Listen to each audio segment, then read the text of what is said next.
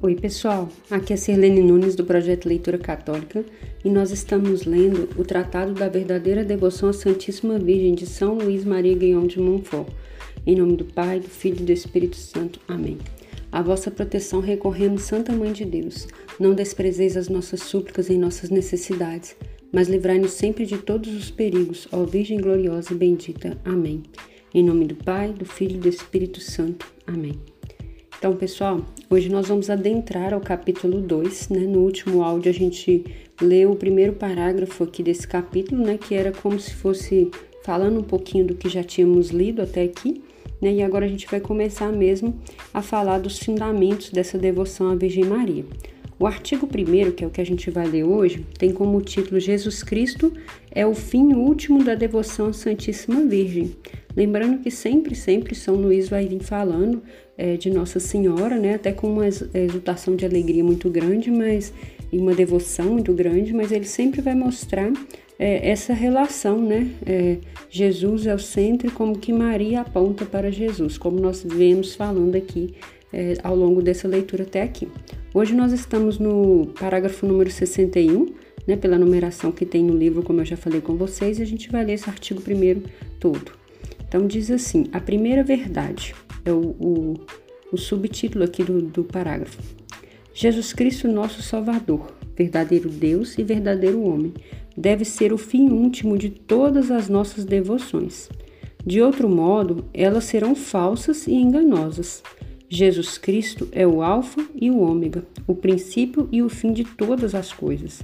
Nós só trabalhamos, como diz o apóstolo, para tornar todo o homem perfeito em Jesus Cristo, pois é em Jesus Cristo que habita toda a plenitude da divindade e todas as outras plenitudes de graça, de virtudes e de perfeições.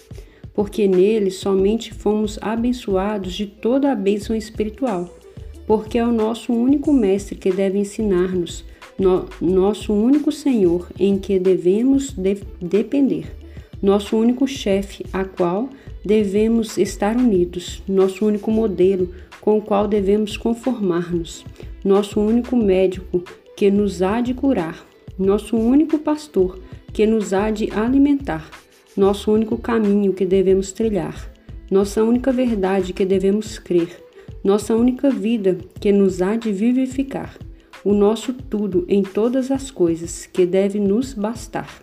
Abaixo do céu nenhum outro nome foi dado aos homens pelo qual devamos ser salvos. Deus não nos deu outro fundamento para nossa salvação, nossa perfeição e nossa glória senão Jesus Cristo. Todo edifício cuja base não assentar sobre esta pedra firme estará construído sobre areia movediça e ruirá fatalmente mais cedo ou mais tarde. Todo fiel que não está unido a ele como um galho ao tronco da videira cairá e secará e será por fim atirado ao fogo. Fora dele, tudo é ilusão, mentira, iniquidade, inutilidade, morte e, dan e danação. Se estamos, porém, em Jesus Cristo e Jesus Cristo em nós, não temos danação a temer. Nem os anjos do céu, nem os homens da terra, nem, as, nem criatura alguma nos pode embaraçar, mas, é, pois não pode separar-nos da caridade de Deus, que está em Jesus Cristo. Por Jesus Cristo, com Jesus Cristo, em Jesus Cristo podemos tudo, render toda a honra e glória ao Pai, em unidade do Espírito Santo e tornar-nos perfeitos e ser para o nosso próximo um bom odor da vida eterna. Bonito esse trecho, né, pessoal? Esse é um parágrafo longo, mas muito bonito, assim. Inclusive, muitas dessas palavras que ele usou aqui a gente pode usar na nossa oração pessoal, né? A oração de louvor a Jesus, né, como nosso Senhor e Salvador, são grandes elogios, né? Muitas vezes nos faltam palavras na nossa oração vernácula e esse aqui é um, um, bom trecho para a gente usar na oração pessoal, né? Exaltando e glorificando a Jesus por tudo aquilo que Ele é, né? Caminho, verdade, vida, é, é, aquele que nos ensina, que nos dá as virtudes, dono de toda perfeição. Então são palavrinhas chaves que nos ajudam, inclusive, na oração. Continuando. Se estabelecermos, portanto, a sólida devoção à Santíssima Virgem, teremos contribuído para estabelecer com mais perfeição a devoção a Jesus Cristo. teremos proporcionado um meio fácil e seguro de achar Jesus Cristo. Se a devoção à Santíssima Virgem nos afastasse de Jesus Cristo, seria preciso rejeitá-la como uma ilusão do demônio. Mas é tão o contrário que, como já fiz ver e farei ver ainda nas páginas seguintes, essa devoção só nos é necessária para encontrar Jesus Cristo, amá-lo ternamente e fielmente servi-lo. Né? Como eu disse, ele vai mostrar aqui como que ser devoto da Virgem Maria aponta para Jesus Cristo, o que muitas vezes a gente é acusado do contrário. Né? E também eu acho muito importante a gente falar que nós, enquanto cristãos católicos, nós temos que tomar muito cuidado, ter conhecimento mesmo né, da nossa fé, do tipo de culto que nós prestamos, até para não levar alguns tipos de, de confusão na cabeça das outras pessoas que nos veem em oração, por exemplo. Então, esse conhecimento ele é importante e necessário. Né? Não para moldar a nossa devoção, mas para é, para nos guiar no caminho correto, para nos ajudar a, a dar o verdadeiro culto a quem é de direito, né? Então, o culto a Maria é um culto e o culto a Jesus é outro culto. Então, a gente vai falar um pouquinho é, dessa, dessa seta que Maria é para Jesus. Continuando. Volto-me aqui um momento para vós, ó Jesus, a fim de queixar-me amorosamente a vossa divina majestade, de que a maior parte dos cristãos mesmo os mais instruídos desconhecem a ligação imprescindível que existe entre vós e vossa Mãe Santíssima. Vós, Senhor, estáis sempre com Maria, e Maria sempre convosco, nem pode estar sem vós. De outro modo, ela deixaria de ser o que é, e de tal maneira ela está transformada em vós pela graça, que já não vive, já não existe. Sois vós, meu Jesus, que viveis e reinais nela, mais perfeitamente que em todos os anjos e bem-aventurados. Ah, se conhecêssemos a glória, o amor que recebeis nesta admirável criatura, bem diferentes seriam os nossos sentimentos a respeito de vós e dela. Maria está tão intimamente unida a vós que mais fácil seria separar o sol, a luz, e do fogo, o calor. Digo mais, com mais facilidade se separariam de vós os anjos e os santos do que a Divina Mãe, pois que ela vos ama com mais ardor e vos glorifica com mais perfeição que todas as vossas outras criaturas juntas. Olha que descrição maravilhosa. Né? Então, coisas impossíveis aqui, né? Separar o sol da luz, separar o fogo do calor, né? E olha que linda a descrição final, né? Que é mais fácil os anjos e os santos abandonarem Jesus do que a Divina Mãe. Então, muito lindo, né? Depois disso, meu amável mestre, não é triste e lamentável ver a ignorância e as trevas em que jazem todos os homens na terra a respeito da vossa Mãe Santíssima? Não falo dos idólatras e pagãos, que não vos conhecendo, também não se, não se importam em conhecê-la.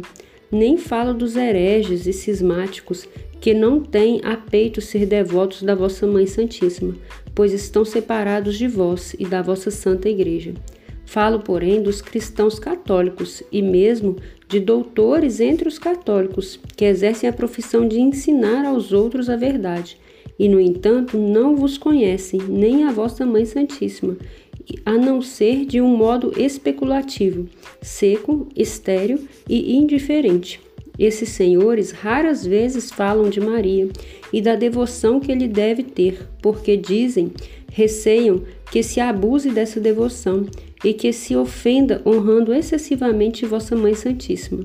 Se veem ou ouvem algum devoto da Santíssima Virgem falar muitas vezes de um modo terno, forte e persuasivo da devoção a esta boa mãe, como de um meio seguro e sem ilusão, de um caminho curto e sem perigo, de uma via imaculada e sem imperfeição, e de um segredo maravilhoso para chegar a vós e vos amar perfeitamente.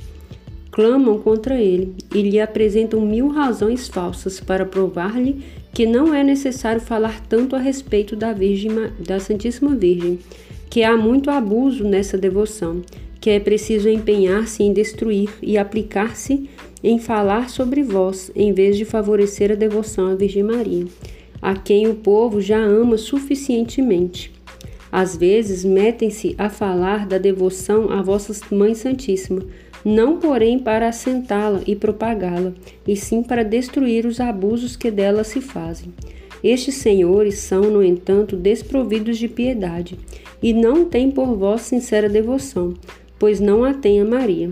Consideram o rosário, o escapulário, o terço, como devoções de mulheres, próprias de ignorantes, sem as quais se pode obter muito bem a salvação.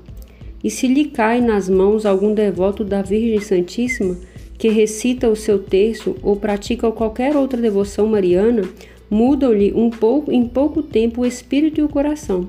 Em lugar do texto, lhe aconselham recitar os sete salmos. Em vez da devoção à Santíssima Virgem, aconselham a devoção a Jesus Cristo. Ó oh, meu amável Jesus, será que essa gente terá essa gente o vosso espírito? Será possível que vos agradem agindo deste modo? Poderá alguém agradar-vos sem fazer todos os esforços para agradar a Maria, por medo de vos desagradar? A devoção à vossa mãe impede a vossa? Atribui-se-á elas ela às honras que lhes damos? Formará ela um partido diverso do vosso? É acaso uma estrangeira sem a menor ligação convosco? É desagradar-vos querer agradar-lhe? Separamo-nos, talvez, ou nos afastamos de vosso amor, se nos, se nos damos a ela e a amamos? Entretanto, ó amável Mestre, a maior parte dos sábios, em castigo de seus orgulhos, não se afastariam mais da devoção à Santíssima Virgem, nem a olhariam com mais indiferença, se tudo o que acabo de dizer fosse verdade. Guardai-me, Senhor, guardai-me de, de seus sentimentos e de suas práticas, e dai-me uma parte dos sentimentos de reconhecimento, de estima, de respeito e de amor que tendes para com vossa Mãe Santíssima, a fim de que eu vos ame e glorifique na medida em que vos imitar e mais de perto vos seguir. Concedei-me a graça de louvar dignamente a vossa Mãe Santíssima, como se nada o que até aqui disse em sua honra, a despeito de todos os seus inimigos, que são os vossos, e que lhes, e que lhes repita com os santos. Não presuma receber a graça de Deus quem ofende a Mãe Santíssima. E para alcançar a vossa misericórdia, uma, verdade, uma verdadeira devoção à vossa Mãe Santíssima e inspirá-la de toda a terra, fazei o que fazei que eu vos ame ardentemente e receberei e recebei para este fim a súplica ardente que vos dirijo com com Santo Agostinho e todos os verdadeiros amigos. Aqui, pessoal, depois de todos esses questionamentos que, que Santo São Luís vai fazendo, ele vai falando das pessoas que, ao invés de estimularem a devoção mariana, desestimulam, e aqui ele está falando mesmo para os pastores da igreja, padres do tempo dele. Né? Até hoje a gente sabe que existem pessoas que estão é, nas lideranças que desestimulam, né? achando que é, exaltar a Virgem Maria pode fa é, fazer que as pessoas não olhem para Jesus, e é bem o contrário. E aí ele vai falando desse conhecimento que eu falei anteriormente. Agora ele vai trazer aqui, tá, tá totalmente em latim, uma oração de Santo Agostinho, é, falando, né, uma meditação falando sobre a Virgem Maria. Essa oração está em latim, mas ele vai trazer ela traduzida em, em português, que eu vou ler aqui para vocês agora.